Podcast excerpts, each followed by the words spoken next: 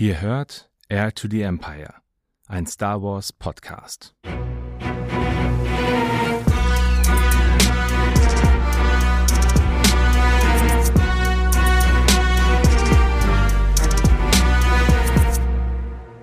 Hallo zusammen und willkommen zu einer neuen Folge von Air to the Empire Star Wars Who is Who. Mein Name ist Dennis und ich möchte heute mit euch über eine Kopfgeldjägerin sprechen, die viele von euch sicherlich schon einmal gesehen haben, aber nicht so richtig was mit ihr anzufangen wissen. Aura Singh. Auch in dieser Folge wird es wieder zu Spoilern zu verschiedenen Medien kommen.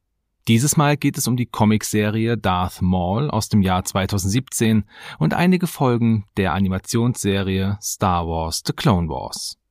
Und nun viel Spaß mit dieser Folge. Aura Singh war eine Paliduvanerin von Nar Shaddaa. Die Paliduvaner waren eine menschenähnliche Spezies, die sich durch ihre kreideweiße Haut und ihre langen, knochigen Finger auszeichneten. Mit diesen Fingern konnten sie anderen Lebewesen das Blut abzapfen. Aura wurde in eine Welt voller Leid hineingeboren, da sie ihren Vater nie kennengelernt hatte und ihre Mutter von Spice abhängig war. Doch Aura war machtsensitiv und wurde Mitglied im Orden der Jedi. Leider gibt es keine Aufzeichnungen über diese Zeit und wir wissen nur, dass sie den Orden wieder verließ, um Kopfgeldjägerin zu werden. Sie nahm ihr Lichtschwert mit und ließ sich von den Azati-Agenten zur Attentäterin und Scharfschützin ausbilden. Außerdem ließ sie sich einen kybernetischen Biocomputer implantieren, der mit der Comlink-Antenne an ihrem Kopf verbunden war. Im Laufe der Jahre wurde Aura zu einer gefürchteten Kopfgeldjägerin, die jeden Job annahm, solange er bezahlt wurde. Sie lernte auch andere Kopfgeldjäger kennen und arbeitete unter anderem mit Django Fett oder dem Piraten Hondo Onaka zusammen, mit dem sie eine Affäre hatte und dem sie auch von ihrer Vergangenheit als Jedi erzählte, was Hondo jedoch nicht glaubte. In der Comicserie Darth Maul von 2017 tat sich Aura mit Cat Bane zusammen und sie trafen auf den Sith Lord.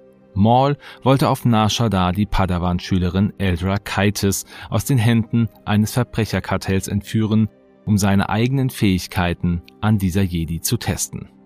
Aura traute Maul nicht, ließ sich aber von Bane überreden. Die Mission wurde erfolgreich abgeschlossen, doch die Gruppe wurde verfolgt und das Kartell erlaubte, Aura, Cat Bane und Maul zu jagen und zu töten. Maul lenkte mit seiner Geisel die Jäger ab, während Aura mit ihrer tödlichen Präzision eine ganze Gruppe von Drandoshanern ausschaltete. Einige Zeit später fand sich Aura auf Tatooine wieder. Dort schaute sie sich das Porträt von Bonta Eve an. Aber sie war nicht zum Spaß hier, sondern im Auftrag von Jabba dem Hutten. Sie sollte einen der Pottfahrer ausschalten, Jedoch wurde dieser Fall nie hundertprozentig aufgeklärt, was bedeutet, dass wir nicht wissen, ob Aura ihren Job endgültig erledigt hatte. Später arbeitete sie auch mit der Kopfgeldjägerin Sam Wessel zusammen, was man in der zweiten Ausgabe der Comic-Miniserie Halcyon Legacy nachlesen kann, die 2022 erschien. Zur Zeit der Klonkriege schloss sich Aura dem jungen Boba Fett an, der sich an Mace Windu für den Tod seines Vaters Django rächen wollte. Aura beriet den jungen Klon, wurde fast zu einer Art Mutterfigur für ihn und wurde im Laufe der Geschichte von Boba überredet, ihm zu helfen, Windu und Skywalker zu töten, um eine Belohnung von Count Doku zu erhalten. Jetzt reg dich ab. Boba hat recht. Für die Belohnung brauchen wir den Beweis für Windows Tod. Und sollte es Skywalker erwischt haben, verlangen wir das Doppelte. Doch der Plan lief aus dem Ruder und Aura suchte Rat bei ihrem alten Freund Hondo. Ach, meine Liebe, wann wirst du endlich lernen, um die Landeerlaubnis zu bitten? Ich habe noch nie um Erlaubnis für etwas gebeten, mein Liebling. Hm? Dort wurde sie jedoch von Ahsoka Tano und Plo Koon entdeckt und musste fliehen. Aura stürzte mit Bobas Schiff, der Slave One, ab und wurde von den Jedi für tot gehalten, konnte aber später von Hondo gerettet werden. Du hast mich dem Tod überlassen. Ein Glück konnte mich Hondo aus dem Wrack ziehen. Einige Zeit später wurde Aura von dem Hutten Zero angeheuert, um Padme Amidala zu ermorden, wurde aber während des Auftrages von Ahsoka Tano entdeckt und musste fliehen. Bei einem zweiten Versuch wurde Aura erneut von Ahsoka aufgespürt, aber von Padme mit einem Betäubungsschuss außer Gefecht gesetzt, verhaftet und nach Coruscant gebracht. Das Gefängnis konnte Aura jedoch nicht lange halten und sie entkam der republikanischen Gefangenschaft und schloss sich erneut Cat Bane an, der den Auftrag erhalten hatte, Zero den Hutten aus dem Gefängnis zu befreien. Aura nutzte ihre Fähigkeiten als Scharfschützin und hielt die republikanischen Senatskommandos von Cat Bane und seinem Team fern.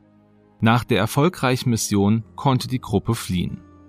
Und danach wurde es ruhiger um Aura bis sie etwa 13 Jahre vor der Schlacht von Yavin von Tobias Beckett auf einer Mission getötet wurde. Genauere Informationen über diese Mission gibt es leider nicht, aber Auras Tod wurde in der gesamten Galaxis mit Erleichterung aufgenommen und Beckett erhielt einen Bonus für diesen Abschuss. Du bist Tobias Beckett. Du hast Aura Singh getötet. Hab sie geschubst. Bin mir sicher, der Sturz hat sie erledigt. Hast der Galaxis einen Gefallen getan. So viel zur Geschichte von Aura Singh. Hier noch zwei kleine Fun Facts. Auras Tod sollte eigentlich während der Klonkriege stattfinden und war auch in einer unvollendeten Episode der Serie geplant. Da es aber nicht dazu kam, dass diese Folge produziert wurde, wurde ihr Tod in dem Film Solo A Star Wars Story integriert. In einer ersten Skizze hieß Aura noch Babe Fett und wurde später in Episode 1 gezeigt, weil George Lucas hier einzelne Szenen mit mehr Charakteren füllen wollte. Wer nun aber mehr über Aura erfahren möchte, der sollte sich noch einmal die Darth Maul Comics aus dem Jahr 2017 genauer anschauen, aber vor allem auch die zweite Staffel von Star Wars The Clone Wars. Was haltet ihr von Aura? Habt ihr sie gekannt und wusstet ihr, dass sie eine kybernetische Komponente inne hatte? Lasst mich das gerne in den Kommentaren auf Insta oder Spotify wissen.